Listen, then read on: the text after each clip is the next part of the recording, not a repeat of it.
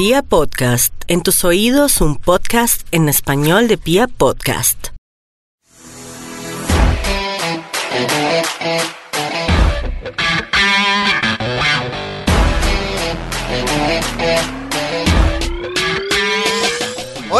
Bienvenidos al podcast de Los Insaciables. Es un podcast para los emprendedores de la industria de la comida y útil también para todo tipo de emprendedores. Son todas las historias y consejos detrás de los negocios de restaurantes, pero compartidas por quienes lo vivieron en carne propia. Los invito a que conozcan los canales de Los Insaciables en YouTube, en Facebook, en Instagram, arroba somos Los Insaciables. Hoy tengo dos invitados especiales, Laura y Luis, que tienen un negocio que se llama La Casona de Luis. Bienvenidos Laura y Luis, eh, venden ternera llanera, todo delicioso. Pues que sean ustedes quien le quiere contar a nuestros escuchantes de qué se trata La Casona de Luis. Hola Toño, hola a todos los insaciables. Eh, sí, tenemos eh, La Casona de Luis, es un proyecto que, que inició hace aproximadamente siete años ya, Ajá. donde quisimos seguir con la herencia de, de mis abuelos. Los abuelos son, son los dueños de la ternera de Luis, entonces es quisimos muy seguir. famosa. Exactamente, quisimos, quisimos seguir el legado y, y pues también darle nuestro toque ya un poco más, más contemporáneo, de pronto más de, de pues nuevo, pero siempre manteniendo la misma receta. Ok, son especialistas eh, y especializados en, en ternera llanera, en platos típicos. Las arepas de choclo son buenísimas. ¿En dónde queda la casona de Luis? Exactamente, la casona Luis queda en la 234 con séptima. Es acostada, al costado derecho, Ajá. es en una rampita que queda el restaurante, es muy bonito, es campestre para que vayan y nos visiten. Los vamos a esperar, mejor dicho, para que prueben la mejor ternera la llanera. Que es buenísima, que es buenísima.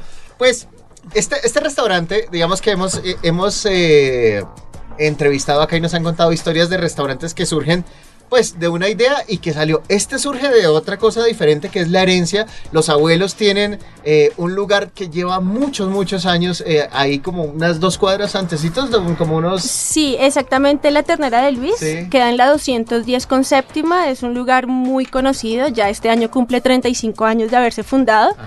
Eh, pues para los clientes que, recuerdan sus inicios, eh, empezó como un toldito en la carretera y pues a medida del tiempo y, y pues de que a la gente le gustaba mucho la comida fue creciendo. Nosotros como, como nietos quisimos seguir el legado, pero pues ya primero construir nuestra propia marca, pero siempre teniendo en cuenta y dejando presente de dónde, de dónde venimos, quién nos dio el legado, que son los abuelos, entonces ellos nos dieron lo fundamental que fue la receta de la ternera a la llanera y de las arepas de choclo, que es lo, lo más famoso, digamos, de, de nosotros. Y el resto depende de ustedes. Exactamente, sí. Ya ellos nos dieron como la bendición, nos dieron la, la receta y de ahí en adelante ya ha sido puro camino de nosotros, de caídas, de fracasos, pero también de muchas alegrías y, y de planes de seguir creciendo. Listo. Pues de eso precisamente quisiera que, que me hablaran. O sea, con qué obstáculos se han encontrado, con qué cosas se han encontrado en este tipo de negocios que es diferente. Tuvieron una- un gran aporte de parte de los abuelos que era la receta estaba vuelta, pero montar el negocio no es nada fácil. ¿Con qué se encuentran por ahí difícil para, para montar el negocio? Exactamente, empezamos en Cota, la variante de Cota, un sitio donde la gente no entraba a los restaurantes pensando que la comida era muy maluca, trasnochada, tenían malas experiencias. Sí. Empezamos en Cota. Un primer sábado, mejor dicho, eran días todos sentados esperando que llegara un carrito. Llegaba un carrito y todos contentos. Un carrito, gracias a Dios. Una porción de carne, una de papa, una arepa, morcilla, chorizo. Listo. Todo el día con la misma ilusión que entre otro carrito. Entraban dos, tres carros nomás. El domingo igual, dos, tres carros. Habían días que vendíamos 60 mil pesos un fin de semana 250 mil y el mercado ahí el personal eh, y nosotros bueno hay que aguantar aguantar aguantar. Duramos exactamente en ese restaurante duramos seis años. Pero de los seis años en tres años fueron años que exactamente nos sentábamos un 24 de diciembre y no teníamos para preparar digamos una sopa. No había para nada nada y la gente nos decían aguanten, aguanten, aguanten el apoyo de mis papás. Decían, pero ya no tenemos de dónde, se vendió todo, todo en la ruina, digámoslo prácticamente. Pero siempre el apoyo de mi papá, mi mamá hagámosle, para adelante, chinos. Y nosotros igual, vamos a salir adelante. Llorábamos y decíamos, algún día va a haber la recompensa de todo el gran esfuerzo que tuvimos. Me acuerdo mucho de un amigo mexicano que llegó y decía, esto es una balanza. Yo llegué acá, me empezó a ir muy bien.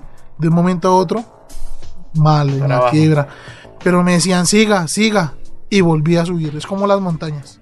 ¿Hasta qué momento uno dice, ya, ya no más? Es decir, porque ustedes se aguantan tres años así a ese ritmo y, y no dicen, no, venga, este negocio ya no funcionó, ¿qué creen que, que no le funcionaba? ¿Por qué, ¿Por qué se aguantan? Porque tres años es bastante tiempo. Sí, es bastante tiempo y pues bueno, en parte de aguantar es como de pronto pensar en, en no quiero que esto sea un fracaso, que digan no pudo, teniendo tantas herramientas, teniendo el producto, el respaldo de los abuelos, el respaldo de un restaurante.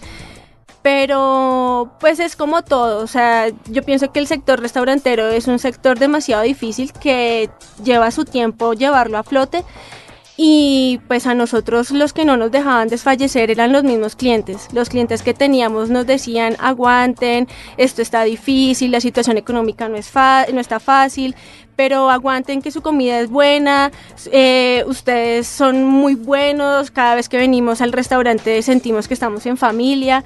Entonces como que esa parte era lo que decía como no, o sea, en realidad tenemos que hacerlo y tenemos que poder. Y, y pues por cosas del destino mm, se nos apareció este sitio donde estamos ahorita, donde ustedes nos visitaron.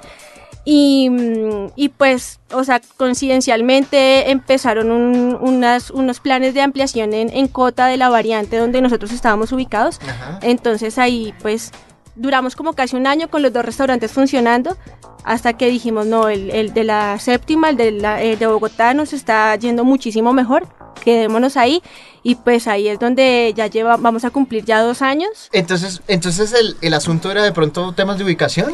Eh, o, o qué ven- le- le- o- o qué creen que pasó para que dijeran, para que empieza, empezara esta vaina a Le funcionar. cuento, lo, lo que decía principalmente, digamos, en Cota que la gente no entra a los restaurantes por pensar que la comida era como trasnochada. Y el restaurante de Cota era muy bonito. Entonces la gente decía, no, debe ser muy costoso. Teníamos nuestra publicidad normal, ternera llanera, costilla de cerdo, arepas de choclo, morcilla. Pero en sí no habían precios. Dijimos, nos toca ponerle el precio. En la Le- publicidad. En la publicidad. Le pusimos el precio y empezó a llegar la gente. Nos conocieron. Empezó a llegar. Después de los tres años empezó a subir las ventas. Y subían y subían. Pero llegó un límite donde el restaurante quedó estancado. No subió más, no bajó, ya no bajó. Ya digamos, ya eran las ventas normales, pero entonces la idea era que tenía que seguir creciendo. creciendo y creciendo. ¿Qué es lo que pasa? Cota queda muy lejos de, digámoslo así, de Bogotá y nuestros clientes son de Bogotá. Se demoran exactamente una hora y media, dos horas al llegar y de vuelta lo mismo. Entonces ya pues obviamente el plan de fin de semana es salir con la familia, la abuelita, los niños. Si usted durar cuatro horas metidas en un carro, pues no es... Sí, no es chévere, no es divertido. Amigos nos decían, "Ah, es que vamos para allá, pero hay mucho trancón, nos vamos para la ternera de Luis. Donde los abuelos. Donde los abuelos. Ah. Listo, exactamente. Llegó el comentario de que hay un lote y lo están arrendando. Mi mamá decía, yo no quiero más restaurante, no quiero más restaurante, ya no más, ya no más. Mi papá tampoco, todos. Yo, y yo les decía, hagámosle, vamos a mirarlo. Que no, que no, que no. Un día los cogí, bueno, nos fuimos. Vimos el sitio, el sitio estaba exactamente con todo, homenaje, sillas. Solo era llegar a hacer nuestro horno, que es lo esencial para que la carne, la ternera, la llanera quede perfecta. Y era montarlo y empezar. Pero entonces uno decía, esto es así fácil, pero exactamente todo era complicado, pero entonces yo les decía, vamos a hacerle, vamos a hacerlo. Y surgió la idea y las cosas siguieron muy fáciles.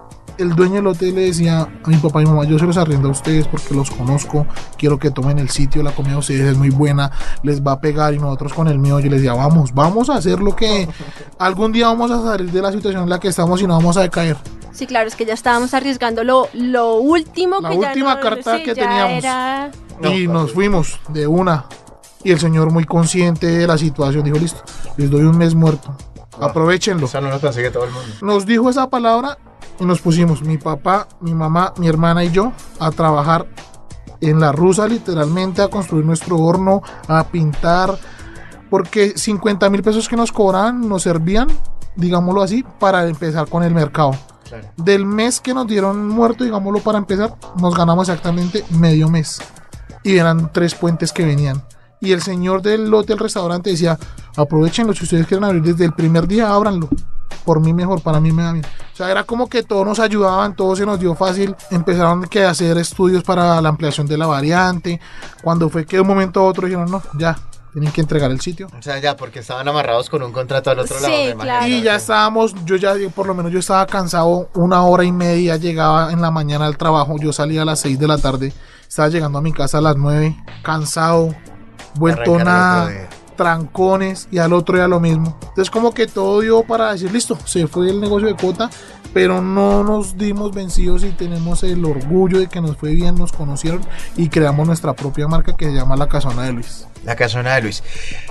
Para los que tienen ganas de montar un restaurante, ¿con cuánto dinero se puede montar un restaurante? Más o menos, eh, no sé, por la experiencia de ustedes, que digan- me digan una cifra aquí para que la gente sepa, dijo, uy, estoy, estoy bien, tengo que esperar más, tengo que ahorrar más. ¿Hay alguna cifra que le puedan dar a los que quieren montar restaurantes? Bueno, pues digamos que para nosotros fue una cifra un poco elevada precisamente por la, el tamaño y de las instalaciones, porque pues al querer pretender ser un, ser un restaurante campestre, pues implica muchas, muchas adecuaciones y para tener todos los espacios listos. Entonces, pues eh, el de Cota nosotros iniciamos con 100 millones de pesos teniendo gran parte del- de, en cuanto a instalaciones. Pero pues ya el tema de adecuación de la construcción del horno, de adecuar las cocinas, porque si se dieron cuenta, nuestras cocinas pues son, siguen siendo artesanales, Sí. de fogón de leña y todo, todo eso lo tuvimos que construir nosotros. ¿En qué momento se les ocurrió hacer ustedes montar un restaurante? O sea, Pues O sea, de, de decir, ¿qué estamos haciendo en la vida? ¿O ¿Nos vamos a dedicar Ah. a ser empleados en algún lugar o queremos montar un restaurante? A mí nunca se me va a olvidar las palabras de mi abuelo. Mi papá exactamente él trabajaba en con volquetas, le gustaba mucho el tema. Mi abuela lo ayudaba mucho y, hemos dicho, mi papá y mi mamá trabajaban en lo que fuera. Y mi abuelo uno iba un fin de semana y decía, mire, a mí me hacen fila para dejarme la plata. Se sobaba la barriga. Yo no tengo que cobrar, no tengo que pasar nada, o sea, no Cuentas de cobro. cuentas de cobro para que me paguen, a mí vienen a dejarme la plata. Y eso nunca se me ha olvidado. Y mi papá decía, no, pero es que mis carros, mis carros. Hasta cuando la vida como que nos dio un giro exactamente in- inmenso. Y mi papá dijo, vamos a montarlo. Y mi mamá y entre los cuatro, vamos a hacerle. Obviamente ya mi hermana con su carrera, yo con mi carrera. Pero trabajábamos y decíamos, no es como lo que nos merecemos para lo que estudiamos, el esfuerzo que hemos hecho. Y nos metimos de una al restaurante. Pero el pensamiento de mis papás eran que si vamos a montar un restaurante hay que pensar en el futuro. Donde nos empiece a ir bien, donde vamos a meter los carros. y eso era la frase de mi abuelo. Sí, Ustedes tienen que montar un negocio pensando en el presente Sí. ahorita, pero pensar en el futuro, donde a ustedes les pegue y tengan un negocio pequeño que van a hacer en el futuro. Por eso es que la inversión es tan grande al ver el sitio, porque el sitio de nosotros es grande, Sí, claro. Que donde tienen que caberle más de 150 carros para que en un futuro el negocio pegue y despegue y nos vaya muy bien.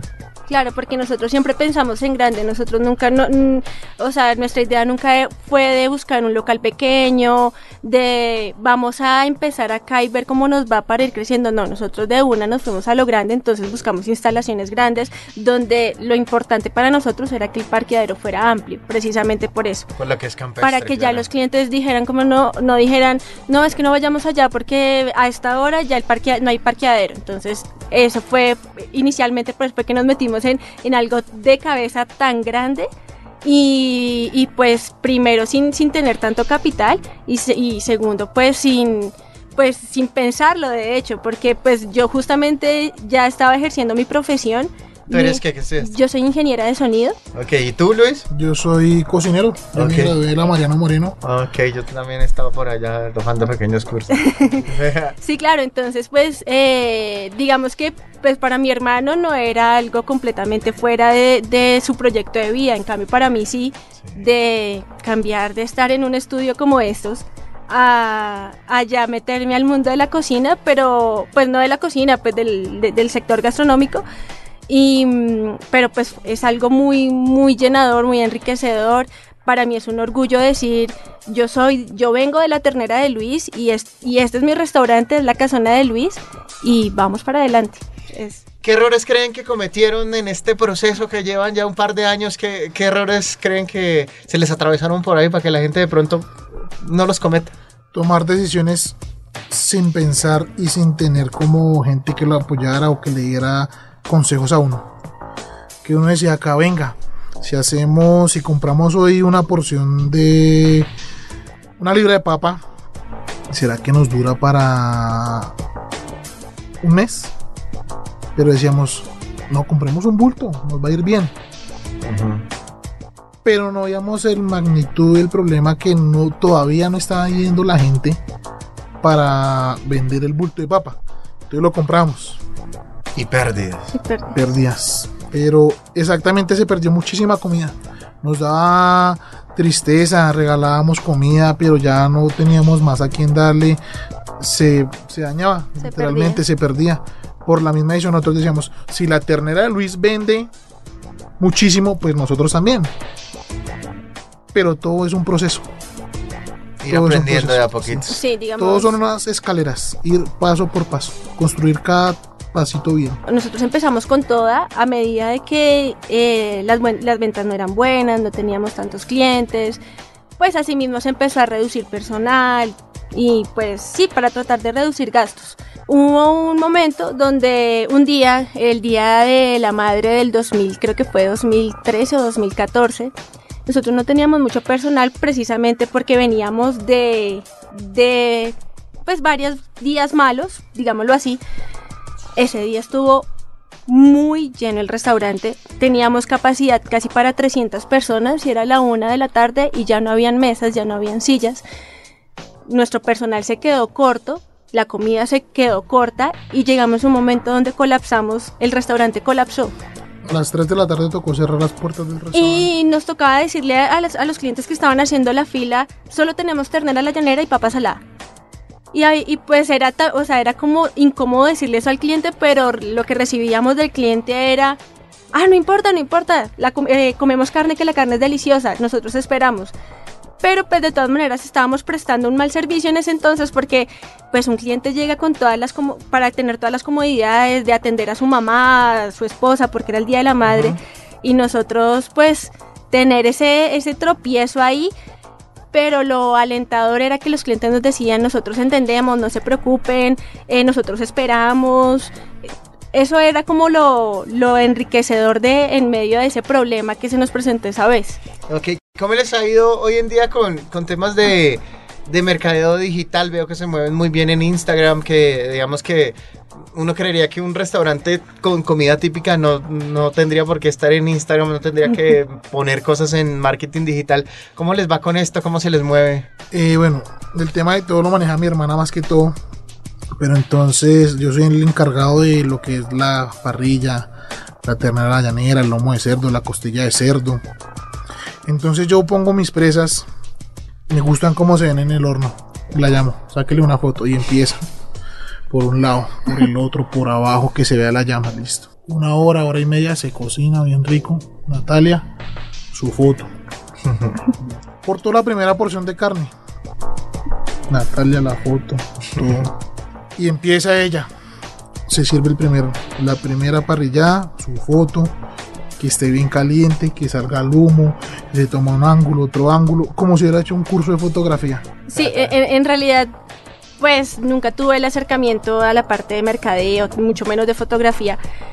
Pero pues las circunstancias y todo lo que nos ha hecho hacerlo todos nosotros, desde lo que mi hermano decía hace un, momento de nosotros construir hasta nuestro propio horno y todo, pues también nos ha llevado a aprender viendo, pues también yo pues tuve que estudiar la parte de administración pues para poder organizar un poco mejor el restaurante. Entonces, pues ha sido muy de, de me gusta esta foto, pues yo la publico y, y, pues hoy en día todo se maneja a través de redes sociales. O sea, de hecho creo que no importa que sea un restaurante típico, to- o sea, desde que esté en la red y alguien lo vea y le guste, o sea, para nosotros es muy, muy bueno y así se ha manejado.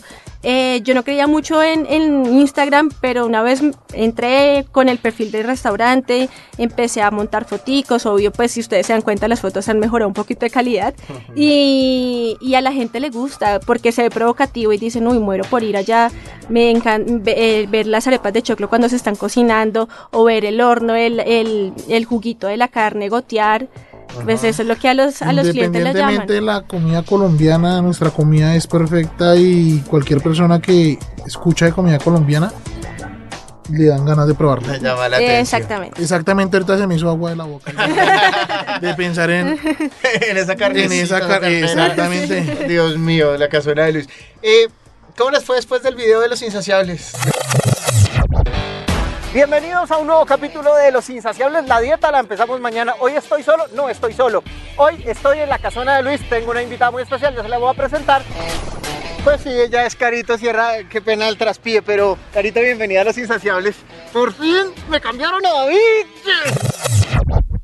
O sea, ¿qué pasa? A mí me gusta chismosear porque Yo- uno va, graba, publica y a veces se queda como la, con la duda de ¿pasa algo o no pasa nada? Yo, con- le, yo estaba exactamente en mi casa y me llamaban amigos.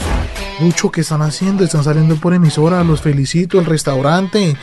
¿Qué pasó? Qué perfecto. Ya vi el video, cosa impresionante, no. O sea, es algo que uno nunca se va a imaginar. De que el proyecto que teníamos, que nos costó, que fue pesadísimo, fue duro, con ganas de llorar, de tirar toda la basura, de uno irse. Y al ver el video, uno dice, se logró y lo logramos. Exactamente, yo no me canso de verlo y lo veo y lo veo y me gusta. Y la gente lo felicita a uno y dice, perfecto, se ve todo muy bien y lo bueno es que es la realidad. Sí. O sea, no hay nada que, venga, hagamos esto así para que nos veamos bien. No, Tal la cual. realidad. cual. Tal cual. Porque, porque yo les también les comento aquí, a veces vamos a algunos restaurantes y, y nos sirven más, como vamos con la cámara, nos sirven más para, para mostrar y al final lo que eso lo que genera es que, que llega un cliente a, a buscar el plato y dice, pero esto no fue lo, que, lo que vimos en el video porque me están engañando. Pues mira, justamente el día de el día que el, el video lo subieron a YouTube, eh, eh, llegó una familia, eran como casi 18 personas y nos, de- y nos dijeron, no, es que yo iba en el taxi y, y escuché por la emisora que, lo estaba, que estaban hablando de la casona de Luis y pues decidimos ir a almorzar allá. Entonces como que, uy, de primerazo, o sea, el primer día que salió y, y fueron clientes. Eh, también decían, pues vimos un comentario donde decían como no, pues es que a ellos les dan la prueba, pero porque son pues para por el video, para que salgan bien. Y pues nosotros siempre a la persona que sea, si es el niño, hasta cuando llevan el perro y le quieren dar pruebita al perro, eh, mi hermano que es el encargado de la parrilla, él a, a todos los clientes, a todos, al que vaya, le, les da su pruebita. Obviamente a veces llegan unos... Hay gente, gente. Yo creo que eso es, eso es duro. Sí. O sea, que cuando uno tiene un restaurante es Yo, de las partes más duras, que es la atención a, yo a- yo clientes soy- difíciles. Yo soy el que más, digamos, pongo la cara porque lo que más, no dicho, molestan es la carne, la Sí. ternera, la llanera. Entonces llega la gente y ni se lo ni nadie. Venga a ver, ¿cómo está eso? Entonces yo, muy buenas tardes, mi patrón, ¿cómo está? Claro, sí señor, mira la pruebita, con mucho gusto. Entonces como que llegan y lo indisponen a uno, sí, pero entonces uno por dentro dice, hay que manejar la situación, no pasó nada, sigamos su pruebita, siga patrón, acá lo atendemos. En cambio llegan otros, mi patroncito, ¿cómo está? ¿Cómo les ha ido? ¿Qué berraquera? ¿Cómo les ha ido? Entonces uno dice, miren, la, la pruebita, patrón, siga, bienvenido a mi negocio. Eh, Yo creo que, que, que aprovechar esto para, para Oh. hacer ese llamado que cuando uno va a un restaurante a comer, pues detrás, y yo siempre lo digo y los sensacionales siempre lo decimos, que detrás de cada restaurante hay una historia, hay familias eh, como manteniéndose. Yo sé que todo el mundo hace su mayor esfuerzo. Obviamente, pues también el restaurante tiene el compromiso de prestar el mejor servicio y servir las mejores comidas y todo eso, pero al fin y al cabo uno va a un restaurante es a disfrutar y a pasar momentos bacanos como para que uno se tenga que amargar la vida en un restaurante y, e ir a joder restaurantes. Entonces, a nosotros nos gusta, nos divertimos con este tema de la comida y, por eso hoy en día es que existen los insaciables. ¿Cómo encuentran a- a la casona de Luis en redes sociales y exactamente en dónde queda en Bogotá? Bueno, en Bogotá nos encontramos en la carrera séptima con 230 y 34. Pues es que en realidad es como 200 de 230 a 234 la dirección en el costado oriental. Queda eh, subiendo una rampa, es un portón amarillo y se llama la casona de Luis, la mejor ternera la llanera. En redes sociales nos encuentran en Facebook y en Instagram como arroba la casona de Luis. Vale, pues eh, mi querido Luis y mi querida Laura, muchas gracias por venir, muchas gracias por compartir sus historias. Yo creo que esto es súper útil para, para quienes están pensando en montar restaurante, que se animen o que no se animen, pero por lo menos que no se lancen al agua sin, sin tener por lo menos unas bases ahí bien interesantes. Les recomiendo que visiten la casona de Luis, que está la, la ternera es muy, muy rica, la carne muy rica y esas arepas de choclo son cosa de locos. Muchas gracias. Esto es el podcast de Los Insaciables y volveremos con un capítulo nuevo de Emprendedores de Los Insaciables.